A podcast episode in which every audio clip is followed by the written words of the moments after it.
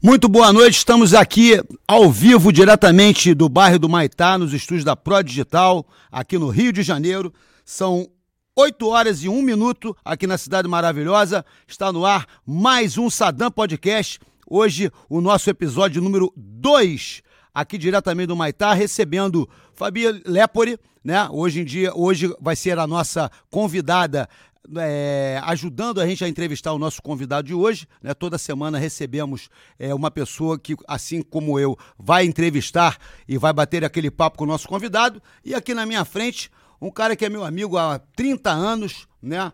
Temos muitas histórias juntos, desde a época em que ele ainda era um lutador de jiu-jitsu, nem produtor de festa ele ainda era, né? É um cara que é um marco histórico da noite do Rio de Janeiro e há muito tempo ele é vereador dessa cidade maravilhosa. Meu amigo Marcelo Ará, boa noite, Marcelo Ará. Grande Sadam, pô, super lisonjeado aí, muito feliz, obrigado aí por ter me contemplado com esse convite. Você também, nosso histórico lutador aí do, do Carson Grace, o Babu, que está contigo nesse projeto. Uma ideia brilhante, eu tenho certeza que vai ser um maior sucesso. Eu só tenho a agradecer por essa oportunidade de estar aqui e também com essa super atriz também, super simpática aí, que agora tá, tá junto contigo aí né, nessa parceria, que é a Fabi. Obrigado pelo convite, eu tenho certeza que, que vão ser momentos é, é, muito bacanas aqui. Acabou de perder 50 pratos, que ela falou que você não ia lembrar o nome dela, tá vendo? minha, minha memória nunca foi boa, mas não tem como esquecer teu nome, Fabi. Para quem não se lembra, o Ará foi conhecido como o Rei da Noite. Ele chegou a sair na capa da Veja Rio, ele e o Fred, não é isso? É isso. Ah, eu não me recordo o ano, eu acho que foi 2003, tal, 2003, 2004. Você saiu na capa da Veja Rio, naquela época do boom da Moon Knight. Esse título aí te incomoda hoje em dia que você é um político, um vereador? Essa questão de, de você ser conhecido como rei da night, hoje em dia nem tanto você tem tanto trabalho assim como produtor de eventos. Isso aí te incomoda em algum aspecto? E como é que foi essa parada de você ser transformado? E eu acompanhei toda essa transição como rei da night do Rio de Janeiro.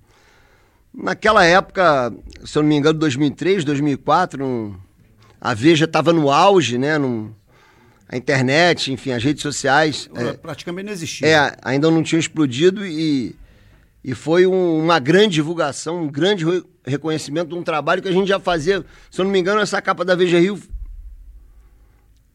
Foi 2004 não, foi 2000, eu 2000. acho. Foi 2000. Foi 2000. Só que eu já fazia, nós já fazíamos evento desde 95, então foi um reconhecimento, a gente já tinha ganhado disco de ouro pela Som Livre, é, através da festa Moon Night, no qual é, você se lançou ali naquele momento como DJ, aí tinha o Christian Sampaio também, meu irmão. Grande Christian Sampaio. Que era meu sócio. Era é, Top One, é isso? É isso, Top One Eventos. E nós fomos ali pioneiros nas paypares que, que, que, as pessoas conheciam, que eram as festas pagas. E fomos contemplados com a capa da Veja, com o, o CD Moon Night pela Som Livre. E foi um reconhecimento Foram incrível. dois CDs Moon Night pela Som Livre.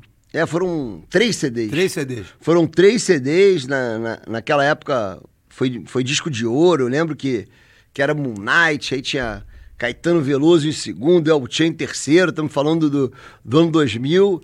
Enfim. É, pra quem não sabe, a Moon Night era a maior festa do Rio de Janeiro e os CDs da Moon Night tinham os maiores hits da noitada. Eu, como estava começando ainda como DJ em 97 e realmente quase todo DJ tinha aquele e, inclusive, eu tenho orgulho de ter contribuído, né? Com aquela, com aquela melô do poderoso chefão Godfather, Black Power, que era uma mime basic. Que era a música da feiticeira. Aí, não, e depois inventaram, que na verdade era, era o melô do poderoso chefão, né? É, é acho o... que o Luciano Huck botava pra feiticeira dançar. É, botava, aí virou o melô da feiticeira, mas na verdade era o poderoso chefão. Uma vez perguntar pra feiticeira sobre o melô dela, ninguém, ela não sabia que era o melô dela. Mas enfim, já que você falou Luciano Huck, em, no ano 2000, a gente estava falando da Moon Knight, teve o Caldeirão do El Turf, de onde saiu Calça da Gangue. Para quem não sabe, Calça da Gangue, é, o nome verdadeiro é Rap do Caldeirão. E eu estava comentando aqui que era uma festa de tão sucesso, né? Que, segundo reza a lenda, e eu acho que essa lenda é verdadeira, o programa, a gente estava falando do Luciano Huck, o programa Caldeirão, o nome foi inspirado no Caldeirão do Turf? Eu creio que sim, na época é, é, o Rio de Janeiro ali estava bombando muito, né? É, Luciano Huck era de São Paulo e de repente queria dar um queria dar um ar carioca ali pro, pro, programa, pro programa na época e, e a nossa festa, o Caldeirão do Altuf, é, era uma festa frequentada por cariocas de todos os cantos do Rio. Você lançou o hit Calça da Gangue, assim que o, o, o programa, se eu não me engano, era aos sábados à tarde começou, o próprio apresentador te convidou para para cantar a Calça da Gangue. Mas, na verdade, eu nunca fui lá cantar, não. Eu fui no Gugu, fui na, na fui na, no programa do Serginho Grosman, fui num montão de lugares. Não, mas teve um CD da Som Livre, então, se eu não me é, engano. Não, é, teve, teve um, uma coletânea que, que saiu. Calça da Gangue saiu tudo quanto é lugar. A única coisa que eu não vi foi o dinheiro de execução do. Estou esperando até hoje. E mas o... que vai sair, vai, vai sair. Vai sair. E, o, e o Saddam sempre teve essa, essa via, via artística, né? Sempre foi muito criativo. E Fabinho, eu lembro até hoje, é... eu não sei se, se o Saddam é, se lembra ao certo disso, ele sempre, no, nos campeonatos de jiu-jitsu, ele sempre fazia é, é, músicas e rimas, né? Exaltando o mestre dele, até que ele contem conseguiu contemplar com uma estátua no coração de Copacabana, que é o Carson Grace. Ele fazia músicas, né? Sempre, sempre muito criativo nos campeonatos de jiu-jitsu. E aí depois nas festas também ele fazia música e, e ele sempre tatuado. E eu lembro que um dia ele estava reclamando da remuneração dele como instrutor da Carson Grace. Sempre foi apaixonado pelo Carson. Não sei se você lembra disso, Sada. Sempre foi... Babu, interessante essa história. Sempre foi apaixonado pelo Cássio, pela academia na Figueiredo Magalhães. E teve um dia na frente do resumo da ópera, né? Que depois virou Melimelô e Gato Pato, que ele tava Deus. reclamando da remuneração dele. Eu falei, Sadam, cara, tu é um cara criativo pra caramba, que só fala em música, todo tatuado. Pô, por que, que você não é, vira DJ? Eu vou te colocar pra tocar nas minhas festas. Eu não sei se ele já ensaiava alguma coisa ou não, Barcinski. Mas eu sei que na semana seguinte tinha uma festa Moonlight, ele já estava ali em cima do palco arrebentando. Não sei se você é, já... Não, ensa... não, na verdade eu comecei eu... lá no Buraco Louco de forma incidental, porque o DJ foi... Eu fui para lá para trabalhar na esfera administrativa, né? Junto com o Cuscuz, nosso amigo, que era o dono do Buraco Louco. Aí, no meio, do, meio do, do, do verão, o DJ foi demitido, que não respeitava o Cuscuz, o cara só queria tocar rock, e lá foi onde eu aprendi a ter uma visão de público e visão de pista, porque uma leitura de pista. Mas quando eu te chamei pra Moon Night, você não, já tinha ensaiado já algumas eu coisas. Eu já tinha tocado lá no Buraco Louco da Bahia. É, mas naquele momento é, eu não, eu é, não me recordo. Eu achei até que você... não era nem, eu era instrutor da Brazilian Fight. Real, realmente, cara, do jiu-jitsu eu nunca esperei ganhar dinheiro, né? Até porque lá na Brazilian Fight, naquela época, eu ganhava um dinheirinho que me deu aquele meu primeiro carro, aquele Chevelho 83 cor de açaí, né? Mas a gente sempre teve uma política de bolsas né, para os é, garotos da comunidade ali do, do, do, Balança Mas Não Cai, ali que é um conjunto que Tabajara também, ali conju, do é, conjunto né? residencial né? Pio 12, né? Os garotos treinavam junto com os outros pagantes justamente para ter essa interação, né, entre favela e asfalto, apesar de não ser favela, ser um conjunto habitacional. Então eu, não, eu nunca, até hoje, toda quarta-feira eu dou aula no projeto do Núcleo Paquetá e não, e não tenho remuneração, é um negócio que eu faço de coração e levo mas é, ali eu já ali eu já tava, já tinha começado lá no buraco louco. Aí vocês convidou a gente Rio All Night, não sei, teve essa, essa festa, teve várias, depois teve Fundição Club e etc. E uma coisa que eu tava brincando com você aqui, né? Eu vou fazer meu baile do Sadam agora quinta-feira no nosso Parque Baia na Lagoa e acabei de arrumar, receber dois pedidos aqui de ingresso VIP. Eu já né? pedi o meu também, quero deixar claro. Tá vendo? Então o que que acontece? Depois, é, sempre foi um negócio, uma, uma temeridade, um terror dos produtores. E agora, depois de dois anos parada a cena cultural e dos eventos, a gente pede, pelo amor de Deus. E o baile de Sadam, por exemplo, é um, é um, baile bem barato. Custa 30 reais a entrada. É então, onde, Sadam? É no nosso Parque Banalagoa, que fica atrás do Parque dos Patins. Mas é, a querida Cacilda Becker, saudosa, saudosa Cacilda Becker, ela fala assim: não me peça para dar a única coisa que tenho para vender. E essa cultura VIP no Rio de Janeiro, você foi um dos precursores? Eu tive uma participação. Eu, eu nunca fui, na realidade, enfim, um dos meus defeitos, é. né, foi nunca, eu nunca fui bom de dizer não. E acabou que o pessoal chegava lá, muita gente que a gente conhecia ali na praia, no não, meio da luta. que era uma estratégia sua. Quando você ia lançar uma marca nova, você... Mas isso é uma estratégia, não era só sua, de muita gente. Você, você convidava uma galera e depois ia começando a diminuir. Não, não sei nem se era estratégia, eu fazia. É, não, você era sempre foi um cara... automático. É, eu lembro que né? o, o, feeling, o, meu sócio, que, meu sócio na época, que é meu irmão até hoje, o Christian, ele... Ele brigava muito comigo, ele estava coberto de razão. É, esse ditado aí é uma verdade. Você não pode dar a única coisa que você tem para vender. E naquela época, enfim, a gente era muito jovem, não era maduro e realmente. Gente... E as festas eram muito famosas, é, a... todo mundo queria entrar e bombavam muito, né? E aí teu brother chega ali, pô, cara, eu tô ferrado, deixa eu entrar aí na balada. Como é que a gente falar, vai fazer isso, Fabi? Engraçado, e, e, eu tenho pessoas, Fabi, Sadam, que que eu, que eu não vejo há 20 anos, e, e às vezes o cara me, me para assim no meio da rua, então me, me para em algum lugar, assim, algum evento, local público, fala, pô, Ará, você já deve também ter passado por isso, Sadam. Pô, Ará, queria te agradecer, cara, porque aquela vez que eu tava no maior perrengue, eu tava duro, porra, eu tava barrado, eu tava do lado de fora, você apareceu ali e me colocou para dentro. Cara, aquilo fica no coração da pessoa, assim. Fica mesmo. A pessoa não é esquece. Gratidão, você já passou né? por isso, Inclusive, eu já me lasquei algumas vezes, porque por exemplo, aparece lá no meio do caldeirão do Altuf, ano 2000. Aí chega o cara doidão com a mina. Aí, minha irmã, mulher da minha vida. Falei pra ela que no dia que a gente for casar, você vai ser o DJ. Você dá esse presente pra gente de casamento. Aí tá lá o cara doidão, com a mina doidaça na parada, falando que vão se casar. E pior que se casavam, meu. Eu chegava com uma pessoa que mantém a palavra, ia lá sem cobrar nada, meu para dar o set para as pessoas. Falando em casar, você era bom nisso. Você fez alguns casamentos no Caldeirão. Foram quatro anos, se eu não me engano, de, de Altuf Caldeirão ali acho que foi de 97 a 2001, 98 a 2002, e eu lembro que você promoveu alguns casamentos e tal. Não, sim. Até eu... o seu próprio foi promovido, é, você pediu. Pra... É, a, a, a, mãe da, da, das filhas do Sadam, ele pediu um casamento, para quem não sabe, poucas pessoas devem saber disso. Ele pediu um casamento ela ali no, da cabine. Não, tu ficava não. Ainda mandei um bilhetinho é. com um poema sujo, um poema. Correio do Amor, Correio do é, Amor. É, Correio do Amor. eu esqueci o nome. Eu esqueci e ele era o, cara que cara. comandava a festa, ele era ovacionado ali naquela época. Eram oito horas de sete, é, Eram duas, três mil pessoas ali naquela época, é, era raro festas muito cheias, né? 20 anos atrás, não tinha internet. É, e o Caldeirão do Alturf. Mas as um... suas festas nunca foram vazias, já era. É verdade. e o Caldeirão do Alturf foi uma, uma das festas importantes que introduziu a cena funk na boate da Zona Sul. Inclusive sob, sob críticas, né?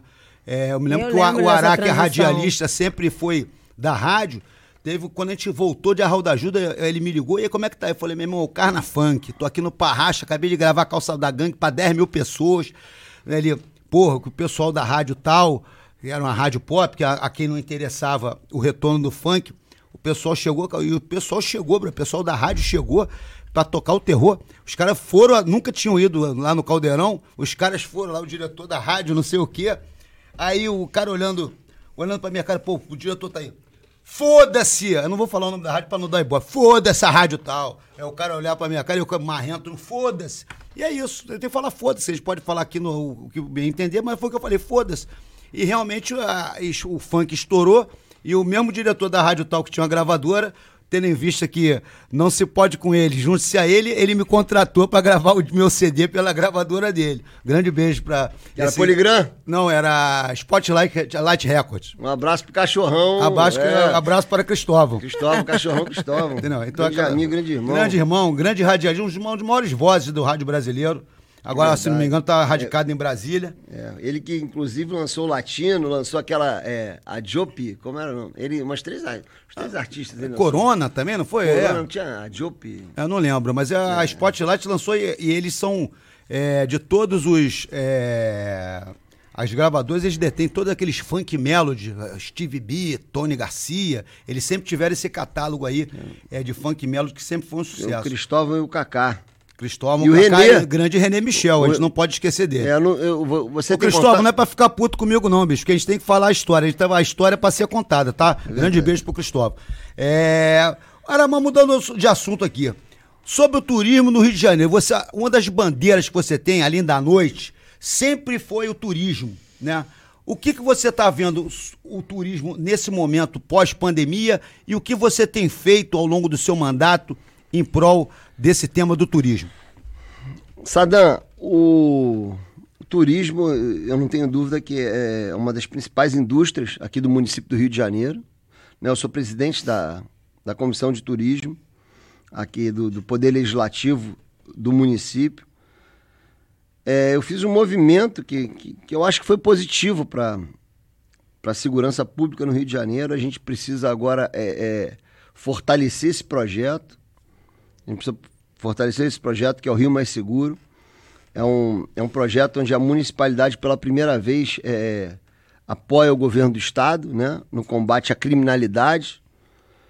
Nós conseguimos aí, é, é através de uma verba municipal, né, que é uma verba que vem da CEOP, Secretaria de Ordem Pública, uma, é, o projeto é viabilizado por uma fonte que, se eu não me engano, é, é de multa, de, multa de carro, enfim, que viabiliza o pagamento da folga do policial militar, é, é onde ele trabalha na sua folga, né?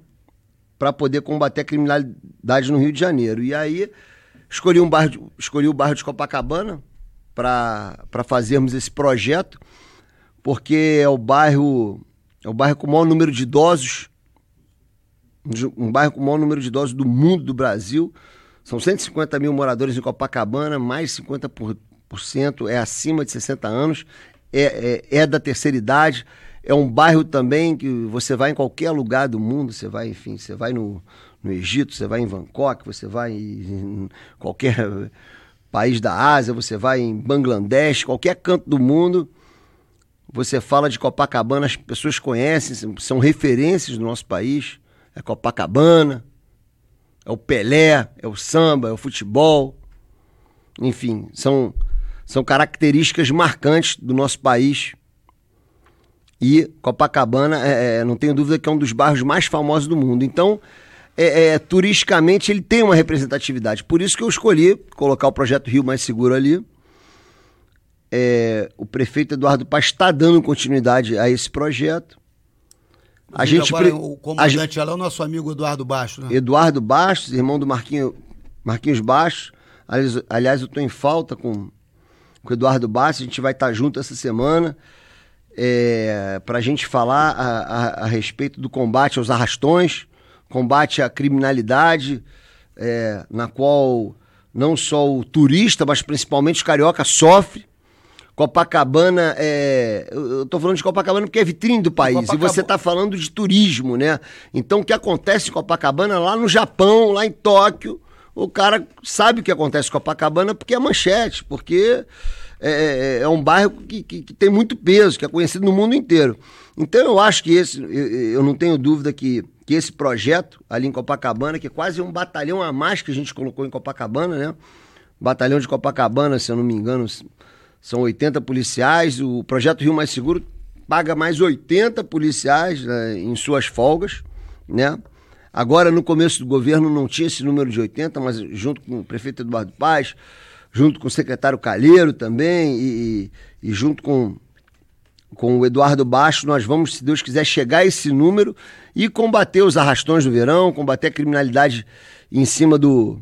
no qual o turista e o carioca é vítima. Eu acho que que foi a minha maior soma também é, para uh, o turismo no Rio de Janeiro. As academias também, que a gente vê aquelas academias de aço inox. A gente é uma parceria público-privada, ali não tem um real de dinheiro, de dinheiro público, Sadam. E essas academias tem no Brasil inteiro. É com o banco, né? Essas na Lagoa. Essas na Lagoa, é, essas na Lagoa ali fui eu que construí, eu fui um dos principais como parlamentar é, na construção dessa parceria público-privada, onde não tem custo para carioca, nem custo para o erário público. Quem viabiliza aquilo é a iniciativa privada. São os patrocinadores. Que tem geralmente um bannerzinho. Um ali, bannerzinho. Né? E essas academias hoje, é, a empresa é a MUD, e eu fiz questão, através de uma indicação parlamentar, de divulgar a nossa cidade em todo o Brasil.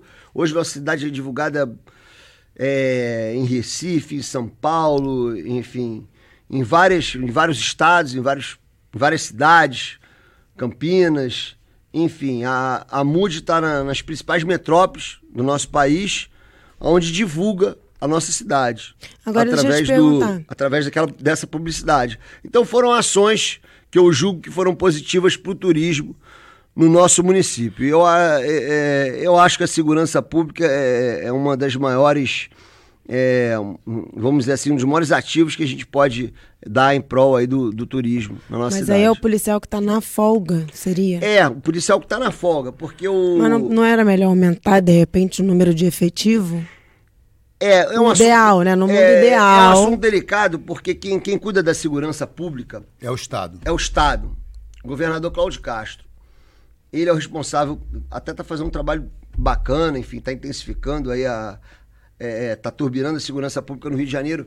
Mas o prefeito Eduardo Paz teve a sensibilidade e investiu também, ajudou o governo do estado, não é obrigação, não é obrigação, não está ali no, no não está ali nos tentáculos da prefeitura, mas o prefeito teve a sensibilidade também de apoiar o governo do estado ali no bairro de Copacabana por se tratar de um bairro que divulga a nossa cidade no mundo inteiro. Então, é, em relação ao turismo, o projeto Rio Mais Seguro é muito importante. É aquele projeto que combate os pequenos furtos, o, os roubos no, nas ruas, Não, ali com muitos. bicicleta, é, celular, é, até cordão. Nossa, minha amiga já foi. Copacabana sendo um, um, um bairro de idosos, ele tem, ele tem ali né, um, um alvo, né? Vira um alvo Muito de ação. fácil, né? Um alvo. E de idosos e também frequentado por gringos, né? Por Exatamente. turistas, que às vezes não tem a, e a maldade quem anda em Copacabana, como eu ando, como ex-morador e como frequentador do bairro, infelizmente, né, com o avanço né, do desemprego e da miséria no país, o, o número de moradores de rua, né? tem aumentado bastante e a gente tem. É, eu tenho acompanhado, inclusive, algumas ações da, do Serviço Social da Prefeitura, porque muitas dessas pessoas elas têm casa. Elas vieram da onde? Aí você vê famílias inteiras, porque ah, tá, era da favela. Não tem esse negócio de ação de despejo, não. Isso aí é para a estratosfera social que a gente vive. Dependendo de onde a pessoa mora, não pagou o aluguel, vai embora e a pessoa Rala, né? fica ali. Você vê famílias inteiras é. é. com ali no meio da rua e é uma situação muito degradante e esperamos aí melhoras nos índices econômicos e no emprego também, que as pessoas não querem estar ali na rua. É uma coisa muito triste, né? Muita gente vê ali, é um mendigo assim, mendigo. Ninguém quer um mendigo embaixo da casa, mas a gente também não pode chegar. Agora no dia da, é, no Natal eu comprei alguns brinquedos, nosso amigo Jorginho Eremita, que também Entendeu? Sempre Papai Noel posso, de Copacabana. Papai Noel né? de Copacabana a gente sempre ajuda, mas é essa questão da, da, da, do aumento da população de rua, derivado do aumento do desemprego, da miséria, é uma situação muito desagradável. É na cidade inteira, né? É na cidade inteira. O centro, da, o centro da cidade de noite virou lugar. um negócio. A, a, pandemia ela foi um episódio trágico, enfim, na, na, na nossa geração. É, foi, foram momentos terríveis. Eu acho que a, nos últimos 100 anos é, a humanidade nunca viveu algo tão triste e uma das lamentáveis consequências, Saddam, é exatamente isso que você falou, o aumento da pobreza e teve gente, sim, esclarecida, que tinha o seu trabalho, enfim, é, pessoas dignas, é, honradas e trabalhadores que não conseguiram arcar com seus aluguéis e, lamentavelmente, inacreditavelmente foram parar na rua mesmo, na rua. Na Viraram na moradores de rua. Que ali é 600, 700, 600, 500 pratas que não tem para pagar de aluguel, vai embora. Já que a gente está falando de, de pandemia, de tragédia, etc., você tem aqui um PL né, que, vive, que, que visa ajudar as pessoas da, do, do, dos eventos, não é isso? Isso. Como é que está esse PL? Então, esse PL a gente está tá construindo com o secretário de Fazenda, né? Pedro Paulo, também tem o Rafael Aloysio Freitas, né? Que está de frente comigo nesse PL, que é diminuir os impostos municipais, né? Para é, diminuir, na, na realidade, zerar durante três anos os impostos municipais para os produtores de eventos no município do Rio de Janeiro. Entendeu? Levando em conta que. E existe uma, uma boa vontade do, do executivo com relação ao SPL? Existe, existe uma boa vontade do executivo, é um, é um assunto delicado porque a pandemia ela arrebentou com diversos segmentos da sociedade. É, eu sempre tive uma atenção especial para o mercado de eventos, aliás, a minha, minha origem é essa, mas não é querendo puxar a sardinha para o meu lado, pelo fato dos eventos, é, as aglomerações acontecerem nos eventos, foi o segmento da sociedade, é, é, principalmente do empreendedorismo, da economia, que mais foi atingido, né? Os eventos foram liberados eu sei praticamente porque o meu bolso agora. também eu fui atingido diretamente é, como você profissional sabe, o, da noite. O, o, o, baile do Sadam, né, que é uma, uma das festas mais requisitadas do Rio de Janeiro, ficou praticamente dois anos fora do ar. Foram 20 meses. É, por quê? Porque ali é um lugar onde as pessoas não usam máscara, porque é um local fechado, porque é aglomeração. Então, vai contra toda a orientação, enfim, da, das secretarias é, municipais de saúde. Agora, nesse período pós-pandemia, as coisas estão melhorando, estão flexibilizando com a ajuda da vacina, mas eu não tenho dúvida que, que, que, que o teu segmento, Sadam, é, foi, o, foi aquele que foi mais massacrado. É, é, é um segmento relativamente não tão grande, mas vocês foram assim atropelados mesmo. É, e falar em atropelo, né? Meu irmão teve aqui no programa número Grande zero, Rafa. Entendeu? E a gente pergunta, né? E você como pessoa de eventos, e você como um vereador que veio desse segmento de eventos, é, o carnaval de rua e o carnaval da Marquês de Sapucaí foi adiado pela prefeitura da cidade de Rio de Janeiro. O que, que você acha dessa medida da prefeitura? Já que a gente está falando disso. Eu acho que o eu acho que o secretário Daniel Sorães ele está fazendo um trabalho muito bacana. É um profissional sério. Eu acho que essa essa nova variante, ela, ela realmente, ela, mesmo ela tendo vindo mais fraca, ela, ela realmente atingiu grande parte da população no Rio de Janeiro. Acho que seria uma irresponsabilidade enorme é, deixar o carnaval de rua rolar na, nas datas agora de fevereiro e o carnaval da Sapucaí também. Eu acho que ter ido para. Foi para Semana Abril, Santa? Isso. Foi para Semana Santa? Foi. Eu acho que ter ido para Semana Santa foi Eu acho, eu acho um que a igreja não vai gostar muito, não, mas tudo também. bem. Os dois. É, o, o, o, carnaval de rua. É aquele feriadão, que é Semana Santa, Tiradentes e, e São Jorge. Vão ser, cinco, vão ser quatro dias de carnaval, é, né? Mas praticamente uma semana inteira, uma porque tem uns feriados, vai aumentar um né? feriado no outro. Mas o mais engraçado é o seguinte, eu sempre critiquei, né, a questão do carnaval, ele seguir o calendário bizantino, que estabelece a Semana Santa. O, o, o, o, carnaval é sempre 40 dias antes da Semana Santa. Então, com isso, volta e meio, o carnaval cai no início de fevereiro, no início de março, e nunca tem uma data certa. Né? E com isso não dá para você fazer aquele planejamento. Muitas vezes, por exemplo, eu morava em Arral da Ajuda, passei verões morando em Arral da Ajuda. Que problemão, né, Sadão? É, programão. Eu que, trabalhava que também, problema, mas a gente ficava lá. Então, quanto mais durava aquele período entre Ano Novo e Carnaval, era melhor para o Rio de Janeiro, era melhor essas cidades que são de praiana, de carnaval, era o melhor. Né? Eu sempre critiquei. E agora, aí ela não pode porque a igreja vai, vai roncar. Mas por que, que a igreja vai roncar? Se essa é uma festa pagã, por que, que ela vai roncar? Né? E agora a festa pagã vai ser no meio da Semana Santa. Por incrível que pareça. É, mas na realidade por, por motivos realmente relevantes, né? Por motivos de é, saúde pública, Sim. né? Não, não, ali não tinha como como correr disso. Eu acho que foi uma decisão, é, foi um, uma decisão responsável. Eu acho que foi uma decisão é, é de grande né? relevância. Né? Eu acho que foi um acerto ter tirado o carnaval agora de fevereiro. E eu torço muito, Sadam, para que o, o, o, que tenha o carnaval de rua, porque eu também vou te falar que não é 100% que tem o carnaval de rua. O da Sapucaí é, tem menos aglomeração. Da Sapucaí nós estamos falando ali, Sadam, nós estamos falando da Sapucaí, ali é 40 mil pessoas. O, eu, eu já fiz edições aí do Bloco Giro do Ará com a Anitta, com a Ludmilla. Eu, já, que, eu me lembro, um milhão de pessoas. Inclusive você já tocou que bateu quase um milhão de pessoas. Então, ali no meio da, do centro da cidade. É, e não foi uma vez não, já é sete, oito vezes é, mais de 500 mil pessoas. E esse tipo de evento só vai acontecer se realmente não existir mais nenhuma variante e com a benção de Deus a gente já ter passado até do período de pós-pandemia já essa página já tenha sido virada e o Covid tenha sido já tenha se tornado coisa do passado. Mas então, é, pesquisas mostram né, que essa galera que está pegando agora essa Ômicron, quase a maioria das pessoas é porque a galera que não se vacinou, né? Não, eu, eu, eu acho que todo. Não, os, os dados de internação que estão ficando mais graves e tal. Os, o, os dados graves realmente são de pessoas não vacinadas. Não vacinadas, mas também tem vários casos de, de, de pessoas assim com idade um pouco mais avançada, a terceira idade, que que estão tá, ficando tá, prejudicadas mesmo. É, é existe vários casos de óbito agora é. com essa nova variante de pessoas da terceira idade que vacinadas, vacinadas três vezes. Não é raro não.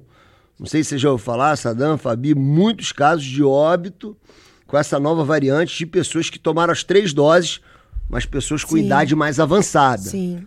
Tô falando ali pessoas de. 80, pessoas que têm comorbidades. É, ali já que passaram, estão se aproximando dos 70 anos de idade. Entendi. Existe casos de óbito, sim. Pessoas que tomaram é, três doses já com a nova variante. Então, é, mas então, na, na, realidade, um é responsável pelo outro, porque também é ali um neto que, que vai visitar a avó, Sim. é um filho que mora com a mãe. É porque a galera deu uma então, afrouxada mesmo, né? É, então a sociedade é toda interligada, não é. adianta você. Chegou um momento que o pessoal o também não aguentou meu, mais, né? O doutor Álvaro Goiana, que é o médico dos DJs, outro dia eu encontrei com ele ali no Galeto Sá, ele falou: Sadam, você sabe quem é que não pegou a variante Ômicron? Aquele que não fez o teste. E é mais ou menos é, isso mesmo. Isso aí. Uma, uma questão aqui, pegando essa questão da vacinação. Você é favorável ao passaporte sanitário? Se eu sou favorável ao passaporte sanitário, eu sou. Ao, ao óbice, tipo assim, de alguns eventos, para entrar tem que ter o passaporte sanitário. Você é favorável a isso? Sadam, eu, eu é, esse assunto é meio delicado porque, enfim, é, tudo, tudo virou briga, tudo virou guerra, tudo é, tá tudo muito politizado. Muito ferro e fogo, mas, né? É, o estresse está tá latente, mas... Nesse momento, né? Eu sou a favor, eu sou a favor porque é uma doença que é transmissível, então não é, pô, eu faço o que eu quiser. Faço o que eu quiser mais ou menos. Que interfere pode... na vida de outras é, pessoas, é, né? Não, não pode, pode ser... Você não pode botar a vida do outro em risco. Eu sou, eu, eu, eu sou a favor de um equilíbrio. Eu sou a favor de um equilíbrio. Eu acho que que em lugares de muita aglomeração, eu acho que, que, que é válido sim pedir o passaporte, pedir o passaporte, o, o, o passaporte sanitário. sanitário.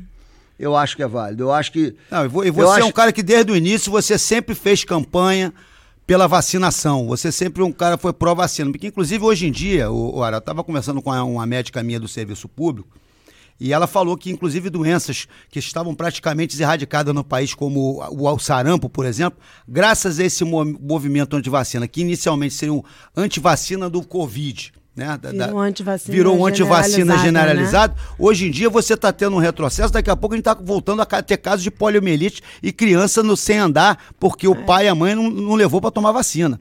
Que tá mais ou menos esse, de né, galera falta de formação. Porque você, a gente, outro dia eu estava conversando com os amigos meus, né? O nazista Joseph Goebbels, né, que era o ministro da, da propaganda de Hitler, ele costumava dizer que uma mentira contada mil vezes torna-se verdade. E hoje em dia, cara, esse negócio de fake news, Nossa. de internet, de, de rede social, isso é a vitória de Goebbels. Entendeu? Ele, no inferno, onde esse, esse cara de ele tá rindo de orelha a orelha, porque a teoria dele, lá da década de 30, ela está sendo consolidada hoje em dia. E essas, essa desinformação, ela corre e, e, e volta e meia eu recebo, eu não participo, cara, de nenhum grupo de WhatsApp. Eu sempre falo isso aqui. Eu tenho um grupo com as minhas filhas e tenho um grupo de trabalho. Fora isso, porque, cara, é, mu é muita coisa, é muito esgoto. Pa, pa, é, não, tem um... gente que fala com uma propriedade. E, não, e todo porque mundo agora isso, virou especialista na internet, coisa. Eu falo, mas você viu aonde? Em que lugar que você E eu sei viu? que você é um cara que é, sempre eu... foi um cara pró-vacina e você, nas suas redes é. sociais, é. sempre falou, orientando, informando a é, população. Nós, nós, nós, conseguimos, inclusive, Sadam, é, e aí entrando entrando aí muito no, no seu segmento também, na, nas suas raízes, nós conseguimos que os professores de artes marciais fossem equiparados aos professores de educação física. Eu achei muito certo. É, é fossem Até equiparados porque... aos profissionais de saúde, porque ali a arte marcial é exercício físico. É, aumenta a imunidade. Então, esses professores, que são ali pilares importantes para a sociedade, tivessem prioridade. Assim como os profissionais de é, educação é, física. Na, na vacinação. vacinação. Aqui no município do Rio de Janeiro, nós conseguimos isso. Com o secretário Daniel Excelente. Sorange, é, de saúde, com a secretária Bia Bush, nós conseguimos prioridade total para é, de vacinação para os, os, professores de artes marciais. Respeito, Sadam, aqueles que não querem tomar vacina, respeito muito. Eu acho que cada um tem que sabe o que é melhor para você, mas também aqueles que não tomaram a vacina não podem é, é, é colocar em risco a as outras pessoas. Por isso que eu sou a favor do passaporte sim em locais com grandes aglomerações. Grandes aglomerações como eventos, é, estádio de futebol. Eu acho que eu, é, um eu acho que deve fechado. sim ser cobrada a vacina. Eu, eu vou num forró aqui no Rio, que numa casa noturna, que obriga, todo mundo tem que mostrar. Uma vez eu fui sem nada e não deixaram eu mostrar, não. Não, próprio, semana passada eu estava falando que eu fui até o circo voador para rever a circo voador, né, que eu uma casa que eu frequento desde a década de 80, e também rever meu grande amigo Gustavo Black ele seu show.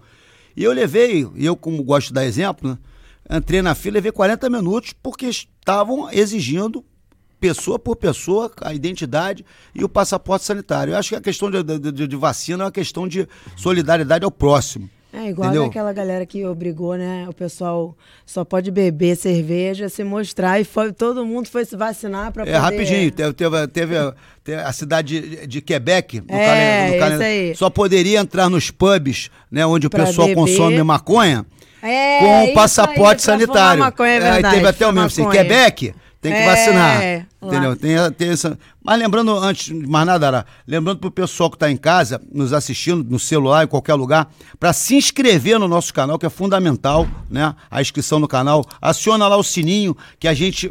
É, você vai ser avisado quando é, estivermos ao vivo e não deixe de compartilhar o nosso conteúdo nas suas redes sociais. Aí sim, você que tem WhatsApp, você pode compartilhar à vontade no seu grupo de WhatsApp, no seu Facebook, no Instagram, onde puder, você pode ajudar ao Sadam Podcast né, a obter mais números de inscritos. Toda segunda-feira estamos aqui com, com um convidado diferente e hoje é o meu amigo Marcelo Ará que é vereador da cidade do Rio de Janeiro e um grande produtor de, cultural dessa cidade. Para quem não sabe, o Ará produziu as maiores festas do Rio de Janeiro e é um grande amigo que está aqui dando a honra da sua presença. Você quer fazer uma pergunta, Fabi? Não, para aproveitar também lembrar a galera de fazer a pergunta, né? Porque ah, tem o nosso chat também no a final gente do, vai fazer no final uma do programa. Aí. A gente pode fazer a pergunta. Você queria fazer aquela pergunta Eu queria, isso. É, a Eudegard disse que o seu gabinete parece cenário, abre aspas, seu gabinete parece cenário de um anúncio da Calvin Klein. Seus assessores são todos rapazes bonitos, esportistas, lutadores de jiu-jitsu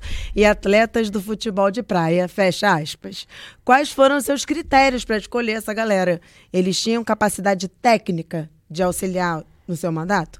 Te incomodou essa matéria dela? E, pessoal, depois me passa o telefone desse pessoal. Fa Fabio, eu tinha esquecido dessa matéria, agora você falando, eu, eu, eu, lembrei. Na realidade, hoje eu estou no meu quarto mandato, né? Uhum.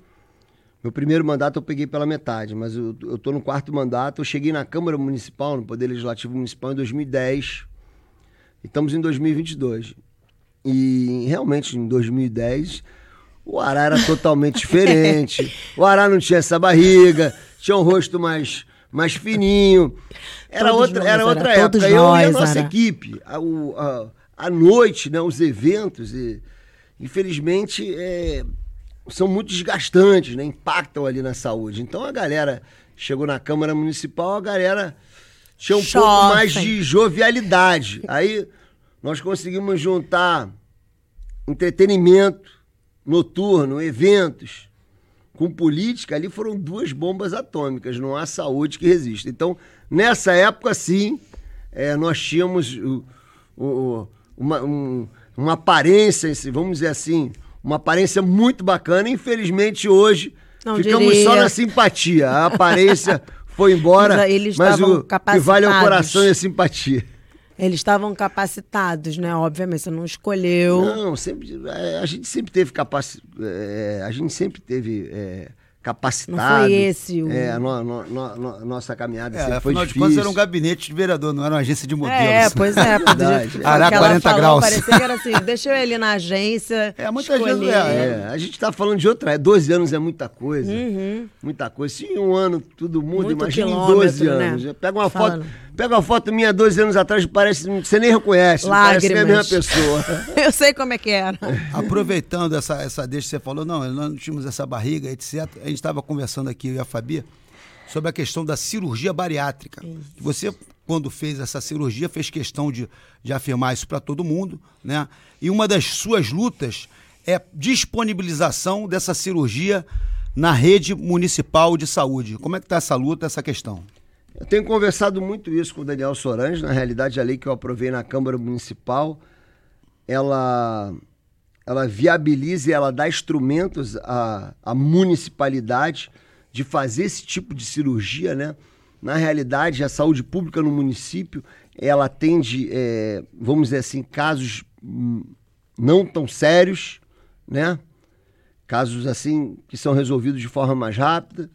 Já cirurgias um pouco mais complexas, elas são, é, é, elas são responsabilidade da saúde pública estadual e mais complexo ainda da, do, do governo federal. Então a, a cirurgia bariátrica hoje ela é, é, responsabilidade do governo estadual e do governo federal. Inclusive no, no Carlos Chagas, o doutor Cid Pitombo, ele, ele foi recordista mundial de cirurgias públicas, né? Aqui no município, aqui no estado do Rio de Janeiro.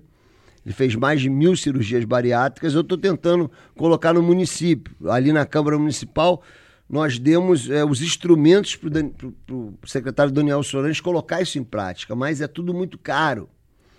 Temos que, temos que adaptar as salas no, no Miguel Couto, no Lourenço Jorge, no Souza Guiar, para esse tipo de cirurgia. Infelizmente, ainda não existe a cirurgia bariátrica em âmbito municipal. Em âmbito estadual, ela parou. Se eu não me engano, o governador está voltando agora com o programa. No governo federal, a gente vê é, o Hospital de Ipanema, no Fundão, é, acontecem algumas cirurgias. E, e, em relação ao impacto visual, eu, eu tenho certeza, sabe, que na, na medicina não existe nada mais nada mais impactante que a cirurgia bariátrica. Eu vou falar de é, eu vou falar de, de, de, duas pessoas públicas, né, de, muito, de, de muita visibilidade para as pessoas entenderem o que eu estou falando. Eu vou falar aqui do, do Leandro Hassum e do André Marques, é, grandes artistas que eu tenho certeza que não tinham muito tempo de vida ali, naquele estado que eles estavam. E hoje os caras, enfim, é, os caras estão boa pinta, os Sim, caras estão cheios de saúde. O André Marques tá, parece que ele nunca foi gordo até. É verdade. Então a, a gente tem que a, a, gente tem que aproveitar sim então, a é medicina. A gente tem que abraçar a medicina. A gente está falando da vacina aí, estamos falando da cirurgia bariátrica. Eu estava falando o, com o Ará. O André Marques é um, um caso clássico. O, ele não conseguia nem mais andar, nem mais falar. Hoje o cara bota aí na televisão, só dá o cara. É. Enfim, então é, a gente tem que respeitar e exaltar, sim, sim a, a, medicina. E a cirurgia bariátrica, eu acho que um, um, dos casos clássicos, assim, principalmente quando a gente fala do impacto visual. É, até da é autoestima do, da pessoa, é, do né? potencial da, da medicina. Infelizmente, ainda é, a rede de saúde pública não dá o devido valor à cirurgia bariátrica como deveria dar. Então, eu, aí eu ia te falar isso, porque eu estava falando com o Sadam mais cedo, quando a gente tocou nesse assunto. A minha irmã, ela é um pouquinho mais baixa que eu e ela é, é bem gordinha, mas eu acho que ela tinha mais ou menos uns 90 e poucos quilos. E aí ela um problema na coluna, ela tinha seios muito grandes e ela tentou fazer a bariátrica. E eles falaram que se ela quisesse fazer, ela tinha que engordar até 120 quilos. Eu falei, não entendi. E assim, ela não conseguiu fazer. Ela, para poder melhorar o, o, problema da coluna, teve que fazer a cirurgia dos seios. Porque a bariátrica ela não conseguiu de jeito nenhum. Ela fez exame, fez uma opção de coisa, estava saudável, entre aspas, né? Pra, apta para uma cirurgia, mas ela tinha que engordar mais para poder fazer. Eu falei, que loucura é essa, cara? É, às vezes. Porque ela é... é uma pessoa visivelmente obesa. É, às vezes na, na, na rede pública, como é muita procura. Particular. Ele Particular? Particular. Não, mas aí às vezes é, varia muito de médico para médico. É, é, isso é, é, completamente errado, né? Você, você vai potencializar ali a tua é, fragilidade. Entendeu? Aí estica a pele, aí depois, sabe, mais problema, é uma coisa que, enfim. É, mas é o, é o, na realidade é o, a, a cirurgia ela não cura, ela controla, né? Sim. Ela, ela, te dá, ela te dá mecanismos e armas para você controlar. Eu fiz, a, eu fiz a cirurgia, mas a todo momento. O, e é tem o peso, um acompanhamento psicológico também, peso, né?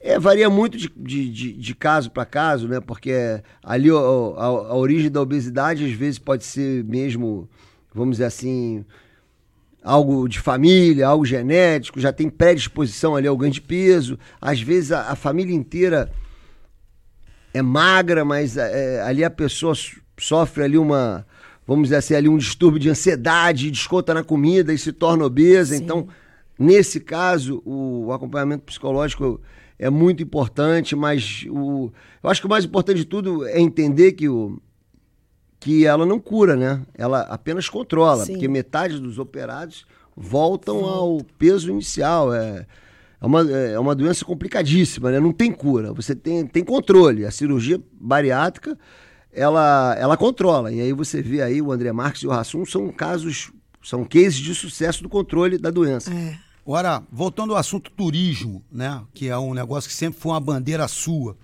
Uma pesquisa que foi realizada recentemente é, mostra que os indicadores estão mostrando que existe um turismo nacional. Né? Infelizmente, o Brasil, né, com uma série de problemas com relação ao combate à pandemia, é, ele os turistas internacionais não estão vindo tanto quanto vinham. E o Rio de Janeiro tem sido um dos, dos principais destinos né? Principalmente desse turismo nacional. Gente que muita gente nunca conheceu o Rio de Janeiro tem vindo para cá e o, o, o a, os hotéis estão recuperando a, a sua capacidade de, de, de preenchimento, né? E um dos principais é, o pessoal acha tudo ótimo, a cidade reclama um pouco da segurança, que é a questão que você já falou aqui, mas um dos principais é, quesitos que as pessoas reclamam nessa pesquisa é a questão dos transportes. Então, é, como é que você vê a questão do transporte público? São três perguntas. É, aquela, aquele seu projeto do mototaxista, em que ponto está aquilo, a regulamentação do mototaxista, que ajuda mal ou bem nos transportes do pessoal das comunidades é, aquele projeto do metrô funcionar 24 horas fins de semana, assim como funciona no carnaval, porque o pessoal no fim de semana fica ao Deus dará. E outra coisa, é, foi ontem ou anteontem, né? O Uber estava dando, eu fui tocar no bar do nosso querido Cabé, do Fosfo Estúdio, que fica ali na rua Fernando Guimarães, a 600 metros da minha casa.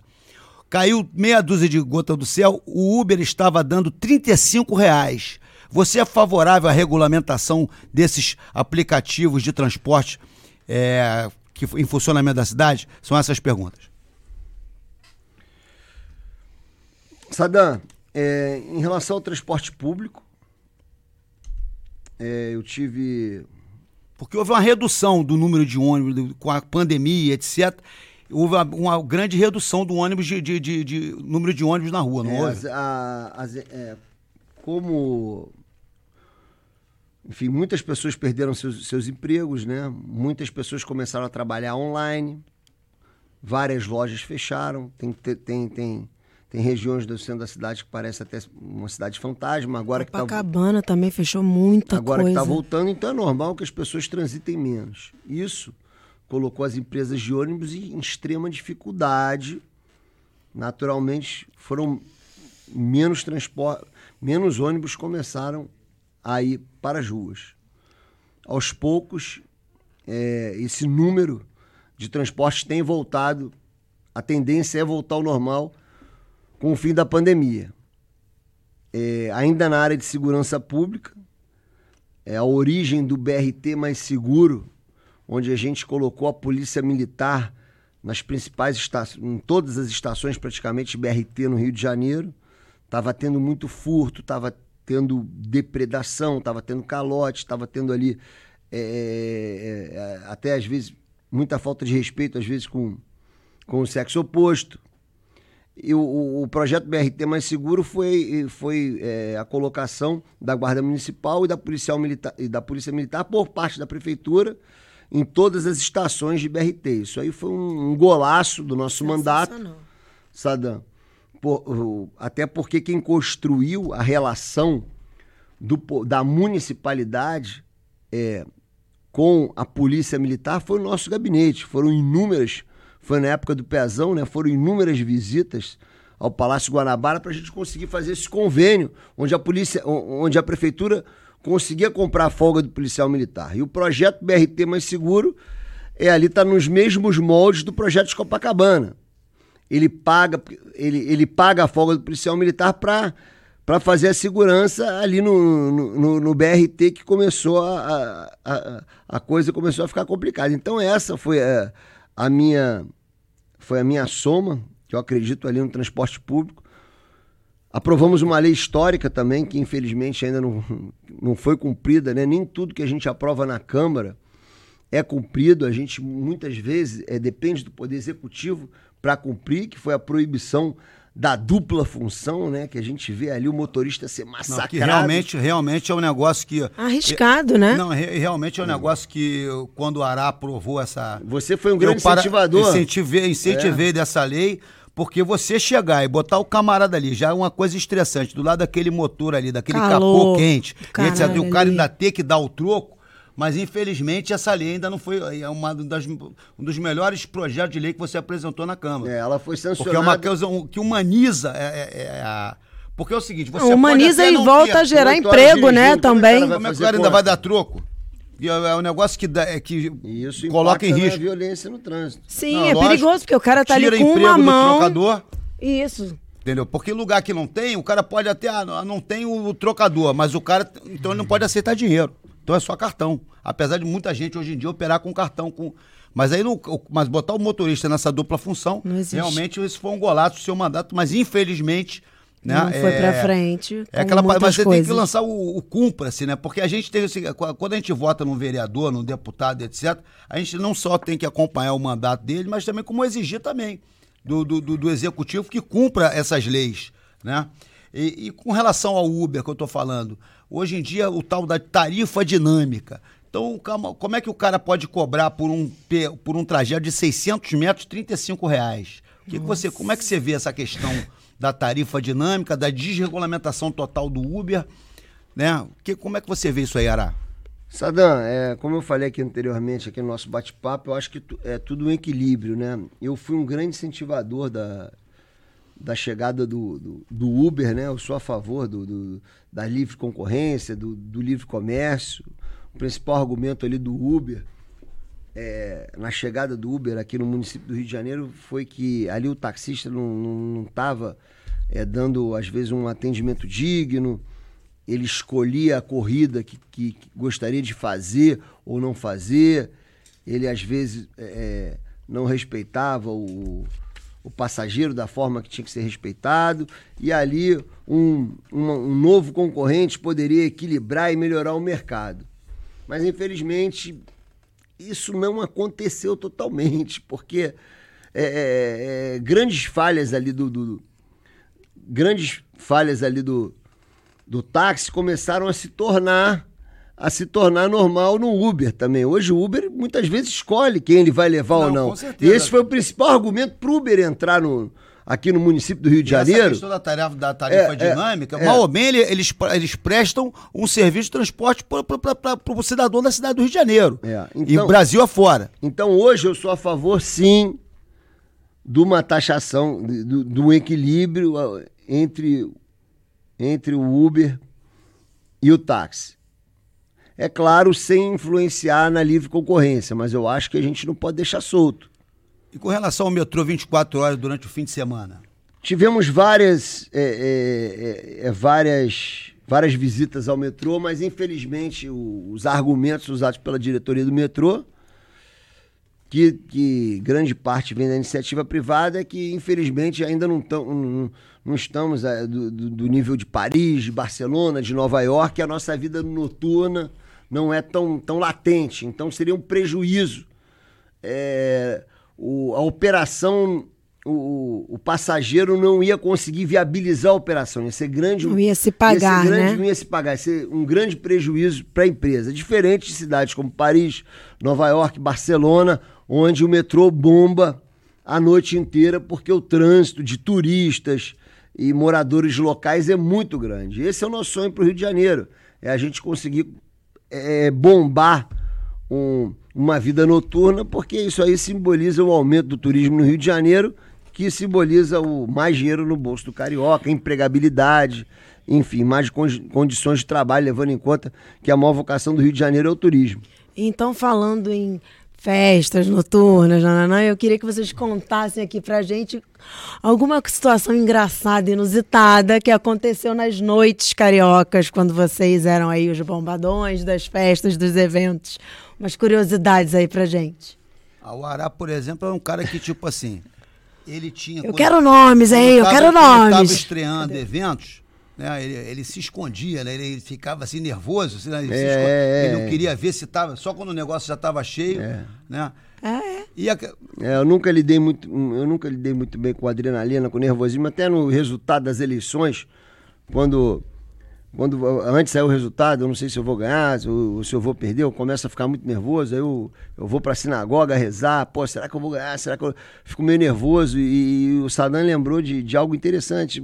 Boa observação, Sadam, eu nem me lembro. Se, eu, pô, bacana você ter. Quantas edições da Moon Knight? A Moon Knight era conhecida Ela sempre, como. sempre fechava a porta, mas eu sempre ficava nervoso, apavorado, com medo de ficar vazio. Era conhecida como Moonfight, né? Porque É. tinha muito lutador. Diga alguma, algumas situações inusitadas. Eu, eu me lembro do pessoal querendo invadir, o pessoal quebrando aquele segundo andar do Monte Líbano e o Ará ia pro meio, desesperado, pedindo, pelo amor de Deus, para as pessoas pararem. É, Na- o Caldeirão Alturf. episódios. Ah, conta aí alguns. Caldeirão deu- ah, quando Um que marcou, que você conta essa história pra todo mundo. Só não pode contar da minha camisa do dragão, Não, senão. não, Ah, é óbvio, vai começar então, por essa, é óbvio. A, a amada mãe do, do, do, do nosso DJ, nosso artista Sadam, a Bárbara, né? Dona Bárbara. A tia Bárbara, ela estava muito ansiosa, né? E grande fã do Sadam, até porque ele seguiu essa via artística do pai e tal também, que era um grande comunicador, trabalhava diretamente com o grande ícone Silvio Santos, e ela sempre muito entusiasmada, né, com essa vertente aí que ele de DJ e também de cantor e de MC. Aí eu lembro que ela, ela e também eu acho que o Rafael era muito novo na época também, mas estavam entusiasmados com o dia do lançamento do CD do Sadam. E ele me aparece lá, eu, não lembro se ela falou comigo no telefone ou se ela foi de táxi até a porta, mas eu lembro de uma presença muito grande da mãe de Sadam nesse episódio, mas principalmente no figurino. Eu acho que ela montou figurino e chega lá com uma roupa de astronauta, prateada. Não era, era- É. na verdade, não era a camisa daquela marca Complexo B, porque o nome, o nome da- do disco chamava Ano do Dragão. É. Né? Aí eu arrumei, aí consegui achar lá no, no- na- naquela loja Complexo B, na Galeria River, uma camisa que era meio prateada mesmo, que tinha uns dragões, e até Mano, hoje. Mas, não é- mas a calça era prateada? Não, não era não, não era não. Era só a camisa? Aí, pô, subi com atabaque, né? Aí eu me lembro do Caldeirão do Alturf, uma, da uma das pessoas que mais estavam lá no Alturf, né, no, no Caldeirão, e que se projetou inclusive lá também, né? Já tinha, já tinha uma Mr. carreira. Catra. É o nosso querido Mr. Cato Fiel, que esteja em um bom lugar e com certeza está assistindo onde quer que esteja o nosso podcast, o grande é um Mr. muito Fiel. bacana. E o, e, o, e, o, e, o, e o Catra, é que tinha aquele negócio de rap proibido, né? Aí, porra, o, chegou lá o, o chefe da segurança, porra, Sadam, tive que ir lá na, na delegacia, porque o Catra vem com esse negócio de rap proibido, não sei o que. Eu falei, negão, só, se você vier com esse negócio de rap proibido, não vai poder mais cantar aqui, bicho, porque, meu irmão, já deu merda lá, o, o chefe da segurança teve que ir lá na, na delegacia, não vem com esse negócio de rap proibido. Não, pode deixar, mano, pode deixar. Aí solta, solta a batida aí. Soltei o Volt Mix, tá, tum, tum, tum, tá, ele, cheiro de pneu queimado, porra. E a galera cantando. Falei, porra, negão, tá maluco? Ele, porra, não fui eu que cantei, foi a galera, né, meu irmão? O grande Catra, Mr. Catro Fiel. É, E ne- é, e ne- um e- cara muito, ba- muito bacana, muito engraçado. enfim. e nesse dia Pena também, se- e mais teve um entre dia nós. também que ele ficou Um grande puto. procriador. Foi, foi o que soltaram, se lembra, um gás lac- gás lacrimogênio dentro do Alturf. É verdade. O, é, tinha um- a gente tinha uns concorrentes que, enfim, que não tinham Entre espírito, não tinha espírito esportivo. Eu não sei ao certo E o- qual era o problema. E o Ará, quando me apresentava, né? Acho que tem até um, um, um- um vídeo disso aí do Amon Night. Aí ele chegava e inventava. Eu tenho um montão de coisa. Aí falava que eu era líder do MST, que eu era não sei o quê. É, é, líder do, MC, do MST. É, é verdade. Aí ele falava, ele falava um montão de coisa. Aí chegava, é, aí dava um currículo assim de Amante do Che páginas. Guevara, líder do MST. que Aí- mais? É... Aí, no- aí no final das contas ele me apresentava. Entendeu? Era, quais Não, os mas só porque ele, ele me sacaneava, porque qu- quando teve a- o Brasil 500 anos, a gente foi lá pra Porto Seguro. Tu foi com os índios lá? com os índios lá, é, aí ele- tomando bomba na chamou estrada. um grupo de indígenas, foi engraçado isso. Aí você foi. É, aí a gente fechou foi a barrado, estrada a com os foi índios. barrado, aí apareceu Foi na barrado. televisão. Foi barrado lá Mas vocês queriam o quê? Pegar Porto não, Seguro? Não, a gente estava ali protestando contra os 500 anos, os 500 anos de exploração. Mas vocês queriam o quê? A cidade? Não, que não, a gente não estava querendo invadir nada, a gente queria protestar Só e os caras não queriam deixar entrar em Porto Seguro. Mas isso teve a ver com Sem Terra? Foi uma coisa pessoal ou não? não, o MST também estava presente, estava presente. Mas com tava montão de junto com os índios. Junto com os índios. Com Entendi. certeza. E aí tem, mas tem a tatuagem do MST, não tem? Não, que tatuagem do MST, pô? Tem sim, pô. Eu não Mostra tenho pra tatuagem do. MST. Mostra aí no podcast as costas. Mostra. Nas costas, nas Mostra. costas Se aquele foice da União Ah, Soviética. foice e tem- martelo é aqui que significa o trabalho. A foice, o trabalhador do campo, e o martelo, o trabalhador da cidade. Significa o quê? O trabalho. É, Então tem a ver com, com o ah, MST. vai mostrar as costas Mostra. Não nada. Mostra. A parada é a seguinte. Vamos, agora, agora, agora eu vou te pegar. Você sabe que eu moro lá na rua Lauro Miller, né? Semana passada nós tivemos é, o aniversário da libertação do campo de Auschwitz pelo Exército Vermelho, né? Foi o aniversário, você até que chegou aí e fez uma menção a isso, você que é um cara grande militante da comunidade judaica, né? Que tem toda uma, uma, uma raiz né? dentro da comunidade judaica. Eu moro ali na rua Lauro Milha em frente à minha casa tem o Morro do Pasmado, né? Que é um morro bonito. E ao arrepio das é, ponderações da Associação de Moradores de Botafogo e também de alguns urbanistas, foi instalado ali em cima o Museu do Holocausto. Mas não só o museu. Um totem da altura de um prédio de uns 5, 6, 7 metros, que eu apelidei, desculpe quem fez, etc., o que significa, apelidei de trolha, que tanto tem um. Em cima desse totem tem uma, uma lâmpada vermelha, porque ali é espaço aéreo, passa avião, e de tão alto foi necessário colocar uma, uma sinalização para os aviões. E na frente do Morro do, do Pasmado, pa, é, fica em pasmos, né? Morro do Pasmado fica em pasmos. A vegetação que havia ali foi arrancada para que fossem replantadas vegetações é, do Monte das Oliveiras, etc. Eu sei que você é um cara, apesar de ser da comunidade judaica, você é um cara que é um cara carioca e é um cara que é pró do Rio de Janeiro. O que, que você achou de, de, de, desse totem do tamanho de um prédio de seis andares em cima do Morro do Pasmado, com todo respeito ao significado que aquilo tenha para a comunidade? Sadam, com todo respeito a você, cara, mas eu acho que esse discurso teu é tudo balela, essa coisa do urbanismo, do meio ambiente, eu acho que tem que ter um equilíbrio. As maiores metrópoles do mundo tem o Museu do Holocausto. Não, não é questão com, relação ao museu. Estou falando com relação ao totem da altura de um prédio de 6 metros, de seis andares, em cima de um morro. Mas aqui, aqui no Brasil, Sadam, o, o, eu, eu respeito muito a causa ambiental, eu sou um, um grande incentivador é, da causa ambiental, mas eu acho que em determinadas situações existe um, um certo exagero. E esse museu, esse museu na, nas 50 maiores cidades do mundo tem esse museu. Inclusive foi um, um projeto ali idealizado pelo deputado Gerson Berger. Graças a Deus a gente conseguiu colocar de pé, e ali tem os Dez Mandamentos, enfim, do, do, do Velho Testamento. Mas eu acho poderia que ser um negócio mais baixo? Acho que vai ser um grande ponto turístico. Eu acho que ali existiu um exagero, não, não dos construtores, eu acho que existiu um exagero da, da, da associação de moradores. Eu acho que é, o, a gente não pode, às vezes, tudo é causa ambiental. É, é, é difícil as coisas acontecerem no Brasil, é, é, muito burocrático, é sempre. Muitas vezes as coisas não vão para frente com, por, por, por causa desse discurso. A gente tem ali, a gente tem em Nova York, a gente tem em Jerusalém, a gente tem em Berlim, uh, a gente tem também é, em Montreal, a gente tem, enfim, nas principais cidades do mundo a gente tem o, o Museu do Holocausto. Eu não, aquele lugar, é, aquele lugar é um lugar especial, é lindo. Há 50 anos ninguém ia lá e aí a gente quer transformar aquela vista incomparável num ponto turístico. É, é, é, é, lembrando um momento trágico da humanidade para que nunca mais se repita. E aí a associação de moradores aparece, pô, deixa o nosso pasmado. O cara nunca foi lá, pô, o presidente nunca foi lá, tá abandonado há 20 anos. Para dizer que não tá abandonado há 20 anos, durante 20 anos, teve um evento de hip hop que a Red Bull veio aqui conhecer o pasmado. Aí foi lá, em 20 anos, eu como carioca aqui, uma vez a Red Bull fez um evento em cima do Pasmado Adidas, só. Adidas. Adidas. E nunca mais foi ninguém. Pô, aí o, o se junta ali é, grandes empresários para dar vida ao local, para mostrar o carioca e o mundo um lugar tão especial da nossa cidade.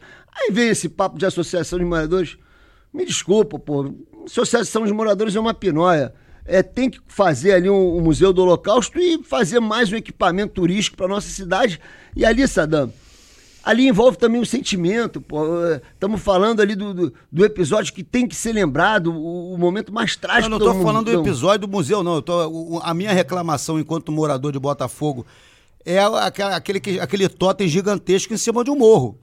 Mas ele é, é duas vezes o mais da bandeira do Brasil. Ali, Sadam, é, é, no meu ponto de vista, ali não vai incomodar os moradores. Ali você está valorizando o bairro. Inclusive, a, a, eu não sei se você sabe, Sadam, algum vândalo tirou a placa porque eu nomeei aquele viaduto, viaduto Oscar Schindler, né? Quem não sabe aí o filme do, do, do Steven Spielberg, né? Que, que, que foi um dos filmes mais premiados aí da, da história, ganhou vários Oscars. Aí o, Inclusive o parque ali é de Isaac Rabin, não é isso? É, o Parque Isaac Rabin.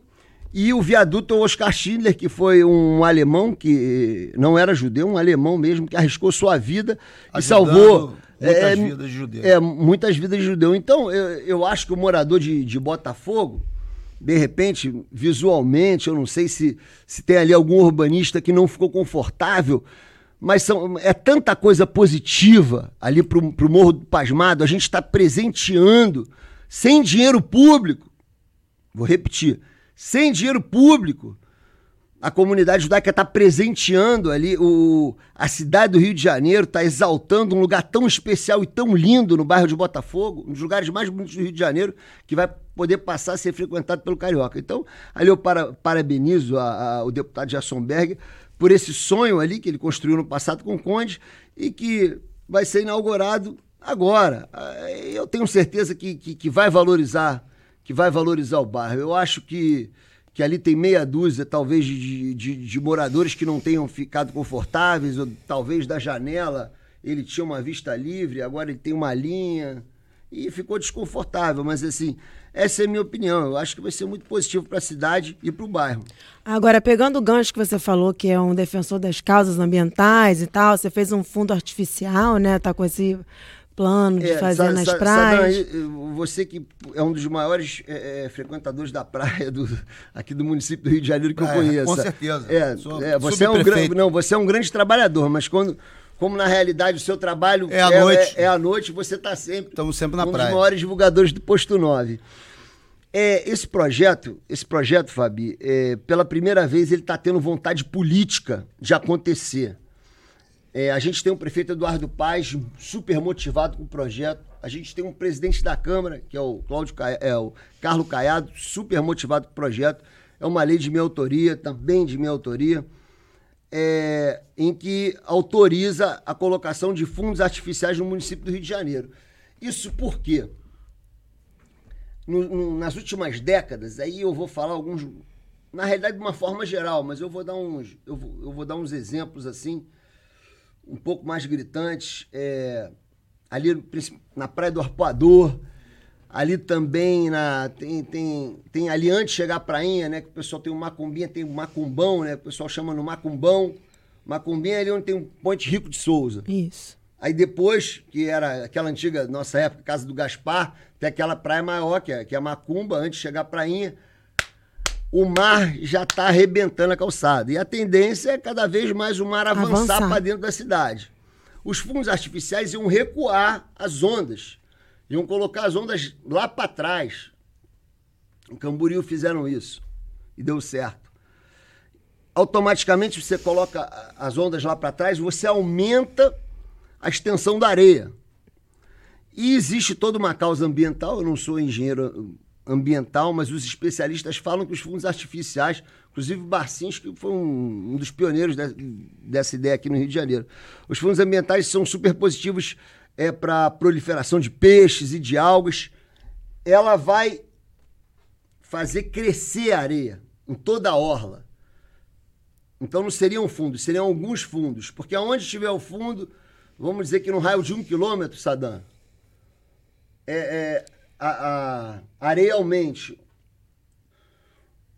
Tem ali também um estudo, ali na Zona Sul, você como um grande frequentador da Zona Sul, você, você não pegou essa época, uma da geração antes da nossa, mas tinha o pier o ali, pier de, ali de Ipanema. É, ali no local do pier e, tal, e no Jardim de Alá. Então seriam dois locais interessantes para a colocação desses fundos artificiais. Faria com que a areia da Praia de Ipanema aumentasse. Então, esse... O que não se confunde com o aterro que foi feito na praia de Copacabana. Não, não, não. É. Na, não tem a ver com, com Só para esclarecer. São, são situações diferentes, né? Não, não, não, existe obra. Apenas existe um aumento da areia, mas sem, sem colocação de nada. Apenas com recuo das ondas. os corais vão fazer as ondas recuarem. E de quebra, e um bônus, um grande bônus, turbinando um dos esportes mais praticados aqui no, no nosso, nosso país, exaltando aí nosso medalhista Ítalo, Ítalo Ferre, é, Ferreira. Ítalo Ferreira e também o campeão mundial Medina. Medina. ia fazer com que o surf crescesse muito aqui na cidade do Rio de Janeiro, inclusive aumentando o turismo. Então, é, não, não são obras caras, não são obras muito caras, são obras que são possíveis de serem feitas. Eu tenho esperança que agora, nessa legislatura, junto com o prefeito Eduardo Paz, a gente vai conseguir finalmente realizar um sonho de 20 anos, porque agora tem vontade política, tem uma Câmara dos Vereadores querendo, tem o prefeito querendo. E dentro colocar dessa galera, esse assim, projeto em prática. Existe alguma possibilidade também de aproveitar essa galera e já limpar a, baía- a lagoa e parar de despejar esgoto na praia, já que estamos falando de.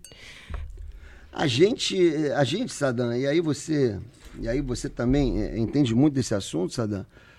É, a gente tem uma esperança agora que se chama Águas do Rio, que é, um, que é. Que é uma empresa privada. Sim. É uma empresa que. que, que, que- que- Porque a vida inteira na conta uma- a gente paga por esse serviço, É. né? De Que é tratamento empresa de que, esgoto tem que não é. Vamos ver se feito, vai né? tratar mesmo, né? Porque no leilão eu acompanhei que o pessoal só queria saber do filé. Tanto que a É, porque Zona Oeste ficou não é anima. Ninguém queria o aqueles blocos da. Zona Oeste. O local onde, onde, onde é controlado por poder paralelo, onde o cara de repente vai ter uma dificuldade para cobrar a taxa de água, ninguém queria pegar, até pouco tempo atrás. Né? Então vamos, vamos esperar, porque eu estava falando semana passada aqui, questão do saneamento básico, o próprio nome fala, saneamento básico. É pro cara chegar ali e não meter o, o pé no valão negro. O cara chegar ali e ter um, um mínimo de tratamento de esgoto para porque isso aí Que é acaba pago. porque acaba isso aí gerando custo, entendeu? Para o município, para o estado, porque o cara que mora no esgoto, o cara vai parar doente no, numa UPA, num, num hospital estadual. Então é- a gente espera né, que essa privatização, da qual eu particularmente fui contra, né? Mas que espero que essa, essa empresa que, que está assumindo, né? Que ela compra essa questão não só do tratamento, mas como o saneamento básico e tantas outras coisas que nós esperamos. Porque a, a gente ficou tomando água, aquela, aquela merda, aquela água com geosmina, É. um gosto horroroso, um, um um tempo enorme. A gente espera realmente que melhore realmente essa situação. A gente está caminhando para o final do nosso programa, Ará. Tem algumas perguntas aqui dos nossos telespectadores pelo YouTube. É, Rogério Torres, quais foram os, os impactos da redução dos crimes com o programa Rio Mais Seguro no seu primeiro ano? Pergunta do Na- Rogério. É, naquele momento, né, do, do- inclusive quem assumiu ali o Rio Mais Seguro foi o, o Coronel Baracho, que foi um, é um, é um policial, policial militar respeitadíssimo ali, teve um- uma tra- trajetória incrível na Polícia Militar e, se eu não me engano, é, o- os pequenos furtos ali, co- cordões, bici- bicicleta, esses, é, é, lojas, é, praticamente caiu pela metade. Caiu pela metade porque, como eu te falei, Sadam, foi um. Botamos um segundo batalhão num bairro. Um segundo batalhão num bairro. 80 policiais a mais num bairro. Faz uma diferença incrível. Faz uma diferença incrível. Então, ali foi.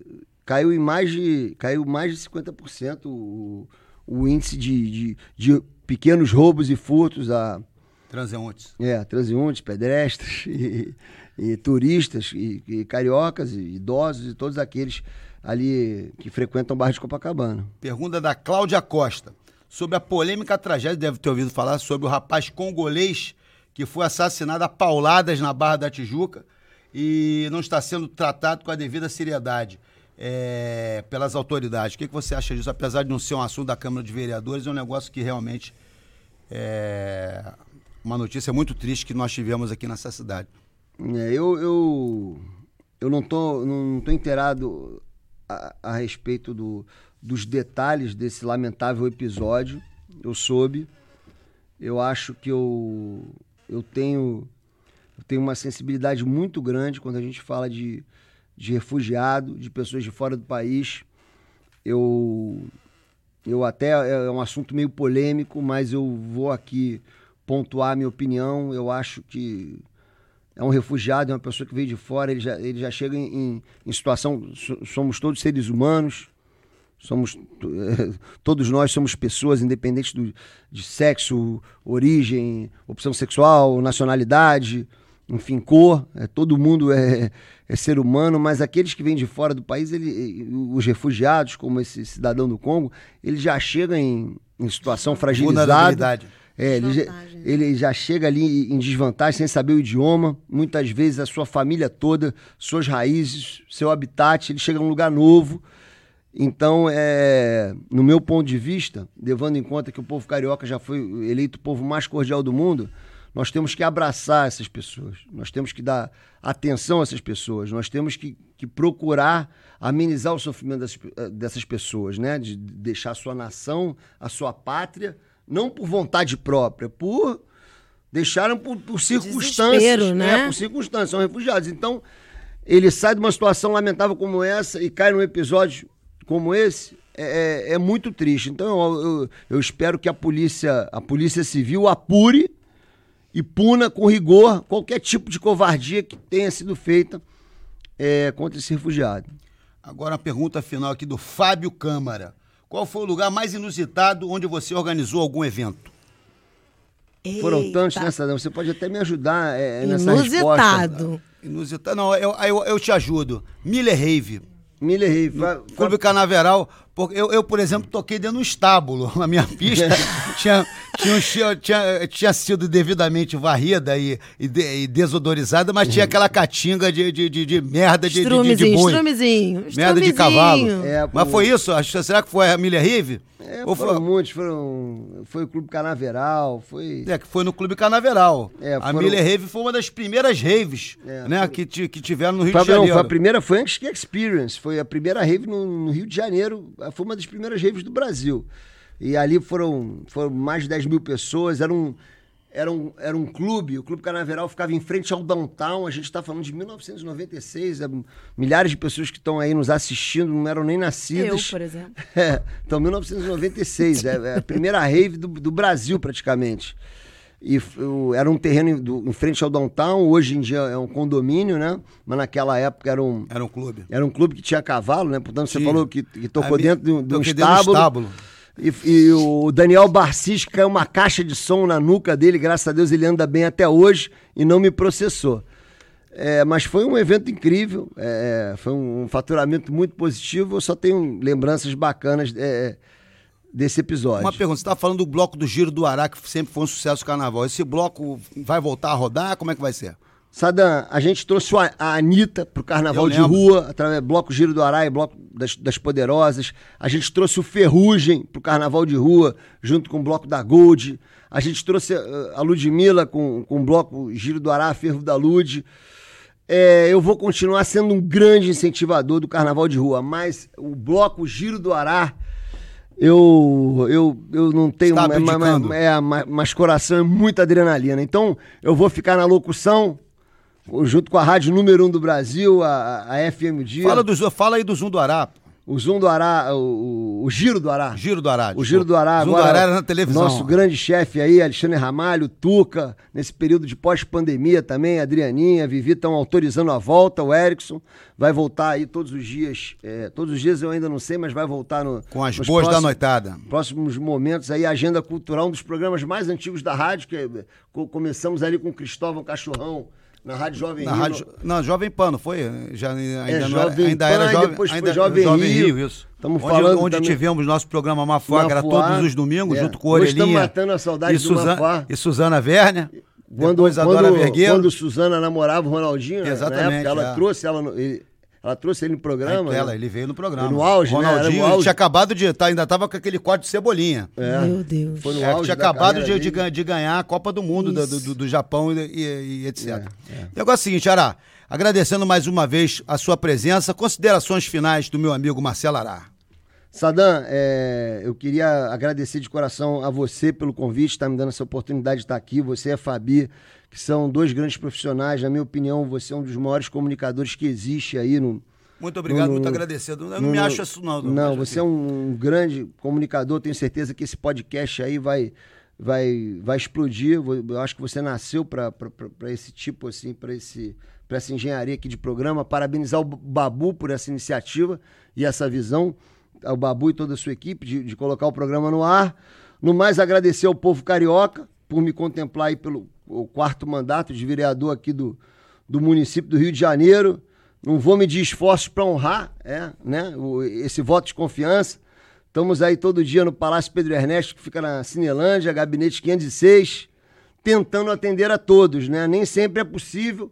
Quem eu não consigo atender, eu, eu peço desculpa. Enfim, infelizmente, não sou o gênio da lâmpada, faço possível e impossível para atender todo mundo. Algumas pessoas eu consigo, outras eu não consigo, mas uma coisa eu posso garantir que eu tento. Então é isso. Que Deus abençoe a todos e, se Deus quiser, Deus quer a epidemia aí tá chegando ao fim. Vamos Deus ter uma quiser. Vida, vamos ter uma vida normal aí daqui para frente. Então gostaria de dedicar esse programa de hoje ao grande Tony Bizarro, grande cantor da Soul Music Nacional, que partiu para andar de cima. Queria dedicar esse programa ao grande Tony Bizarro, agradecendo mais uma vez a presença da Fabi e a audiência de todos. Semana que, que, vem agradeço. estamos de volta aqui no mesmo canal do YouTube. Não deixe de se inscrever, não deixe de divulgar e compartilhar o Sadam Podcast. Um salve, um beijo, paz a todos. Os.